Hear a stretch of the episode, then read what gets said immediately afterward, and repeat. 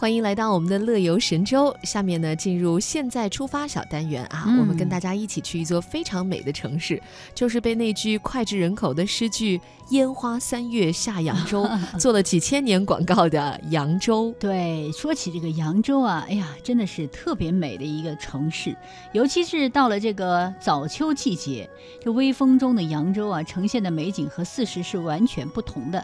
扬州呢是苏州门户园林城市，也是历史上富甲天下的一个名城，地处江苏省的中部，城中有纵贯南北的京杭大运河与万里长江交汇，历来呢都是水陆交通的枢纽，南北漕运的咽喉。常说这个城市因水而生，生活因水而灵动，人因水而温婉。这扬州城啊，就是一座由水而生的城市。呃，拱桥很多，座座拱桥的倒影，碧波中涟漪阵阵，让人感觉到它的温婉和动人。嗯，哎呀，还真是，我是十几年前去的扬州，很多年都没有去了，但是当时留下的印象就是这种温婉的感觉。嗯，那么去扬州呢，首先必去的一个景点就是瘦西湖了。它是一个非常著名的园林，嗯、也是扬州的这个雍容华贵的象征。其实我真的觉得瘦西湖这个“瘦”字儿啊，你不觉得特别特别灵吗？这个字，对对对，确实是哈，这个词用的太对了，就很灵的感觉。咱们杭州的那个是西湖哈，这个是瘦版的西湖。湖哈，它其实这个“瘦”字呢，很代表它的特征，因为它的湖面呢就是时宽时窄，嗯就很像一个美女的那种婀娜的那种曲线。哎，呃，然后两岸呢林木扶疏，园林的建筑又非常的美，公园里又有好多的桥啊，那真的是各有姿态。对，最有名的武亭桥上的风亭哈，就极具南方的这个特色了。尤其是满月的时候，这个好像每一个桥洞当中都会看到一个月亮。哎，二十四桥明明月月夜是吧？确实是这样。而春天的瘦西湖呢，是满园依依垂柳，随风飘舞。那么到了秋天呢，也有红到惊艳的彼岸花，让整个园子多了几分妩媚啊。日落黄昏的时候，在园子之中，这个徐园当中发发呆，真的是一个不错的选择。哎，它的景区其实蛮大的，你可以坐船啊，也可以嗯坐景区的电瓶车。其实我觉得坐船更好啊，哎就像古人的时候游湖的那种感觉。是呃，我们再来说一个景点，这个点呢就是宋夹城。说真的，它哦还真的没有瘦西湖那么有名啊。对。它的景色一点都不差，但是就是因为不够有名，所以呢游客很少，那旅行团更是不会去。那如果是自助游的话，我觉得这个地方是非常值得推荐的。嗯，扬州啊，在宋代的时候有一地三城之说，分别就是宋城、宋夹城和保佑城。这宋夹城呢，在保佑城和宋城之间，城南部呃的略偏东，北部略偏西的一个狭长方形，至今也有八百多年的历史了。当然，因为战乱的一些历史元素吧，在城池当中你会看到它的呃地貌特征依稀可见。如今这个宋夹城的考古遗址公园就是在原址上复建出来的哈，嗯，而且呢，这里风景很秀丽，是一个免费的，尤其是免费的啊，国家的四 A 级的一个景区。其实我觉得啊，就是只要是四 A 景区以上啊，其实这个嗯景区本身的品质已经够好的了。是，像这样一个景区还免费，真是挺好。嗯我觉得去这个地方啊，最适合找那种阴雨绵绵的天气。啊，那这儿的景色呢，反而会更加的清幽和有诗意，就不急不忙的那种，随便看看，体验一下扬州的慢生活。一个下午玩下来呢，会感觉这是一个非常适合休闲和怀古的好地方。嗯，确实。接下来呢，我们要去的这个地方呢是河源。河源和个园啊，都是扬州最为有名的两个私家园林。但是个园呢，它是属于商人；这个河源啊，它是真正的书香门第。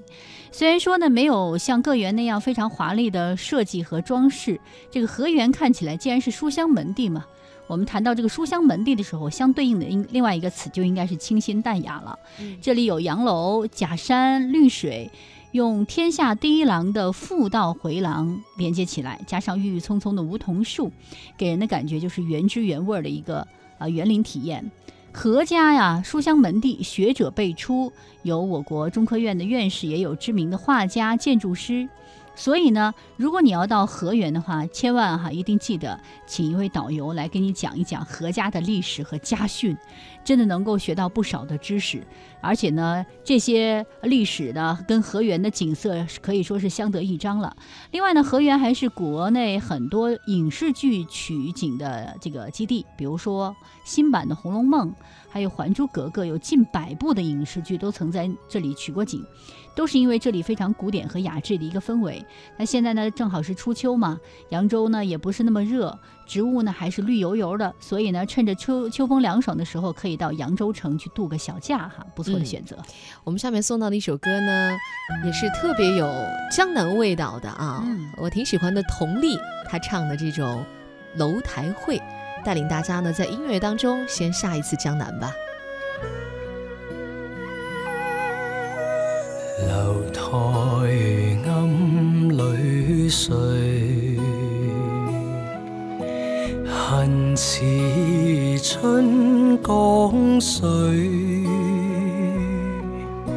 誓约同守，信物为证，为何赴约不分退？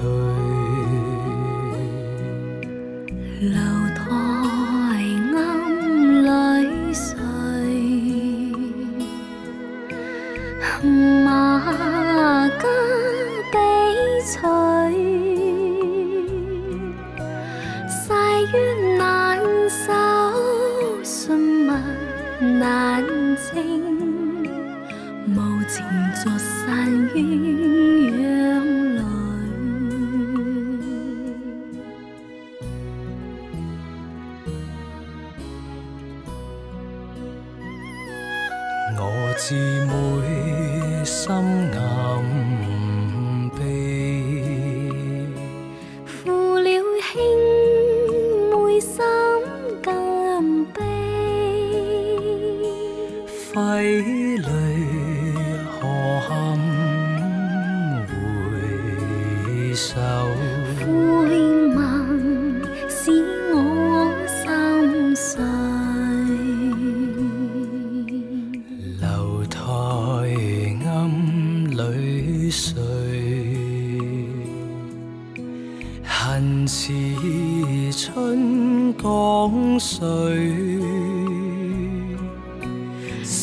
誓约难守，信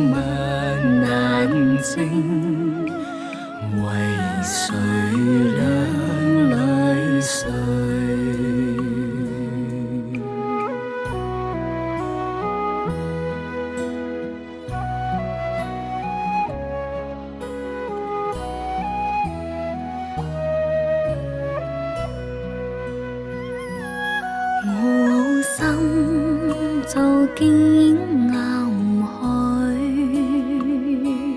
马家要将你迎娶。此恨长赴东流水，有谁补我心碎？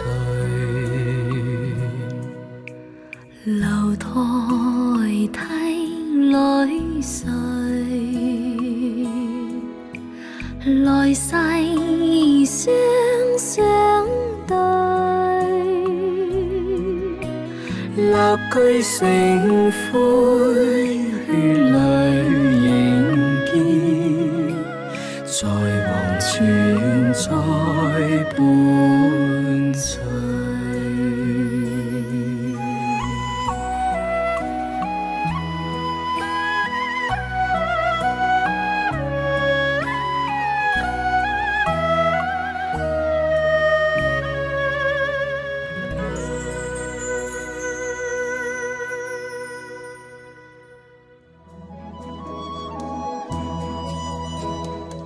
你觉不觉得粤语唱出来更加有那种古风的感觉，是吧？是是，因为它那个音，其实粤语的发音本身就是保留了很多，哎，保留很多古代的那个音，对。所以其实用这个感觉来唱出来，更有一种好像我们能发思古之幽情哈。好，接下来的时间呢，继续我们跟。呃，《舌尖上的旅行》哈，要大大家呢在扬州啊食美食，呃，来到这个扬州，看完了动人的景色之外呢，这里的美食确实是不容错过的。江南的美食呢多以清淡为特色，如今呢我们都喜欢吃川蜀的麻辣哈，这个时间呢不妨给你的舌头去放个假吧。这个扬州的美食虽然很清淡，清淡，但是绝不寡淡，它是以高汤做底料。味道极其鲜美，比如说一些什么狮子狮子头，嗯，我很喜欢吃，大煮千张，嗯，很好吃，都是好吃的淮扬菜啊。是，来，我们来结合几处高人气的餐厅，呃，给大家详细介绍一下。好啊。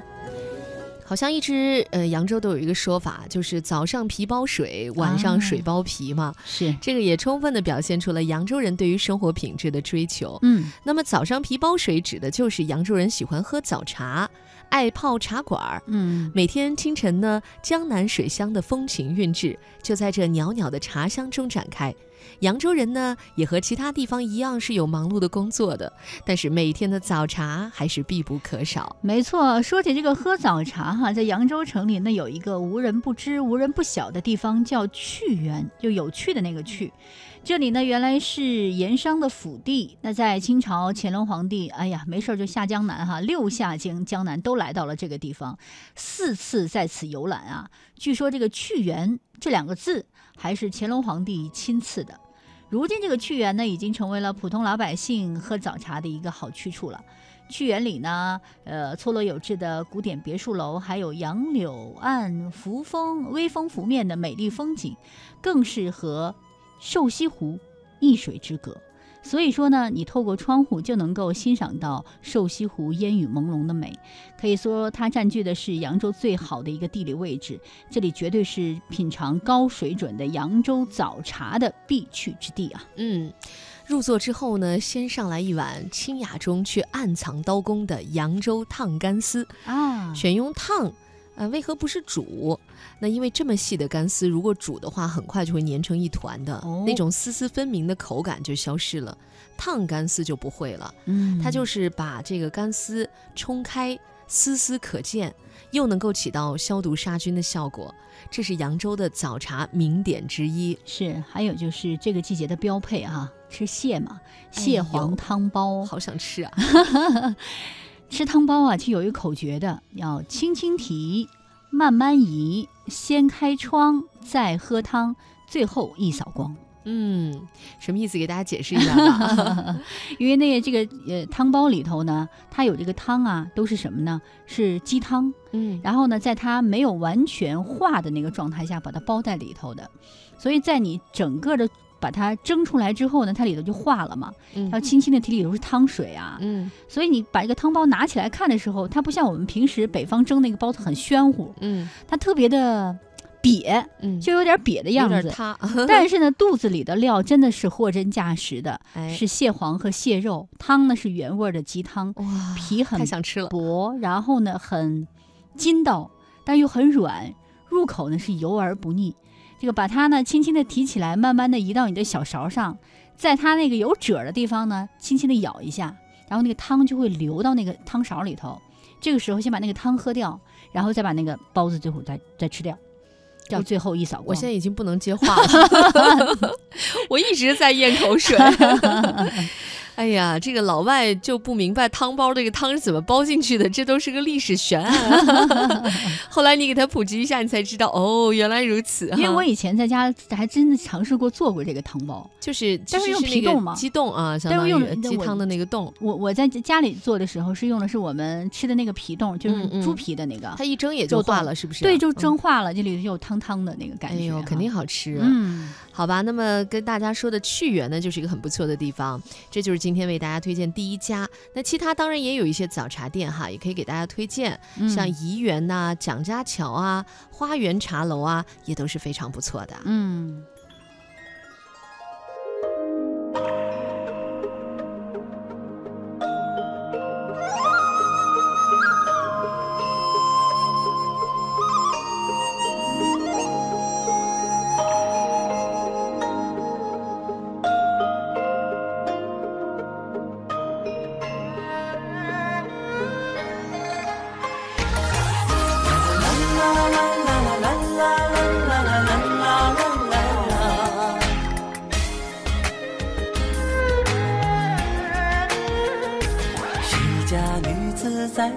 下，俯首抬袖弹琵琶。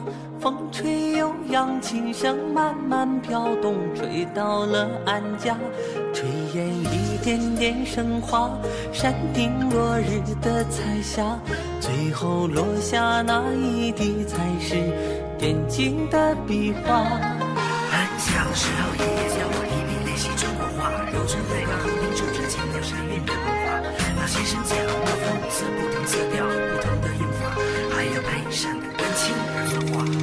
中水，墨丹青，花瓣落地也有声。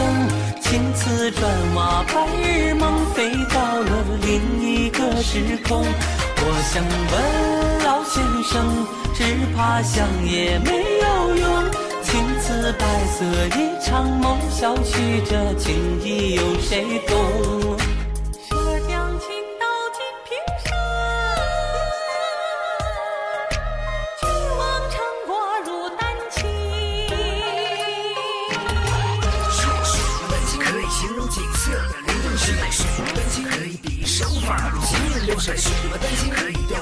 月的不停循环，水墨丹青可以描绘人间的谁家。女子在树下，俯首抬袖弹琵琶？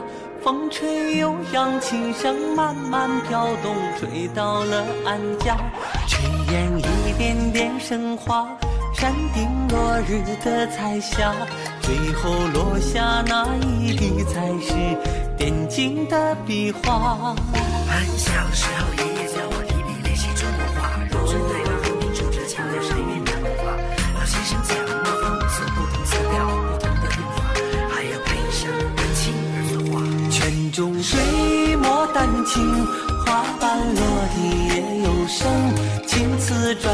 白日梦飞到了另一个时空。我想问老先生，只怕想也没有用。青瓷白色一场梦，小觑这情意有谁懂？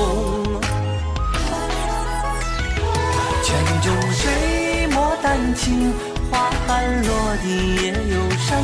青瓷砖瓦，白日梦飞到了另一个时空。想问老先生，只怕想也没有用。青瓷白色一场梦，小觑这情意有谁懂？青瓷白色一场梦，小觑这情意。有谁懂？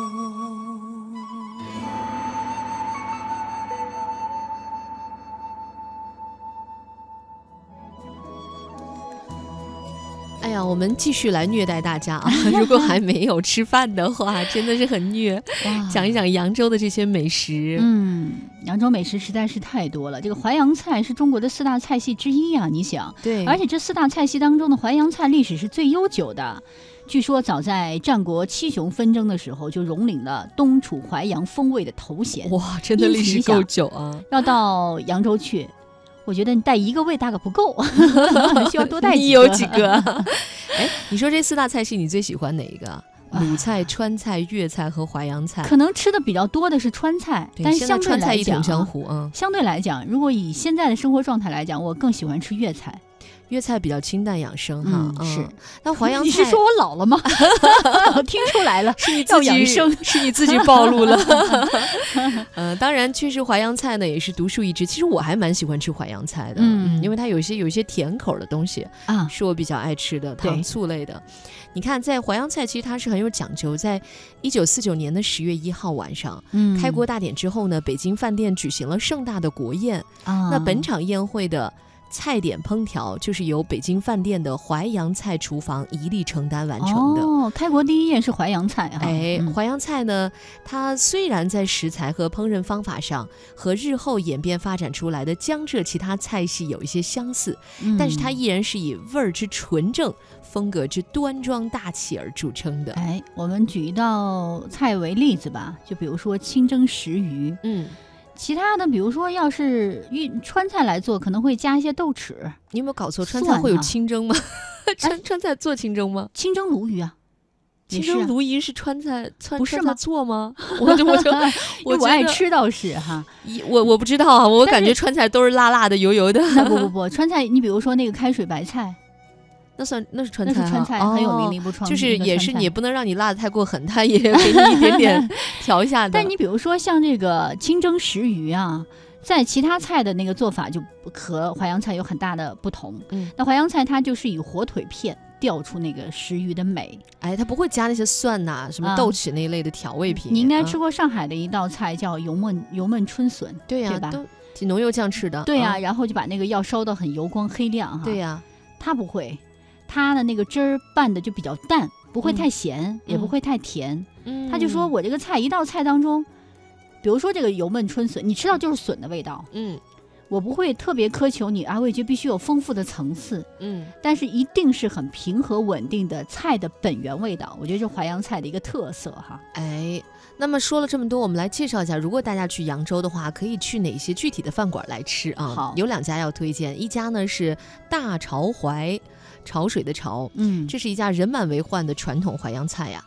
它位置很好，就在河源的边儿上，非常的方便。哎，正对面就是他们家的新店，到饭点儿基本上两家店都要排长队，嗯去晚了要等。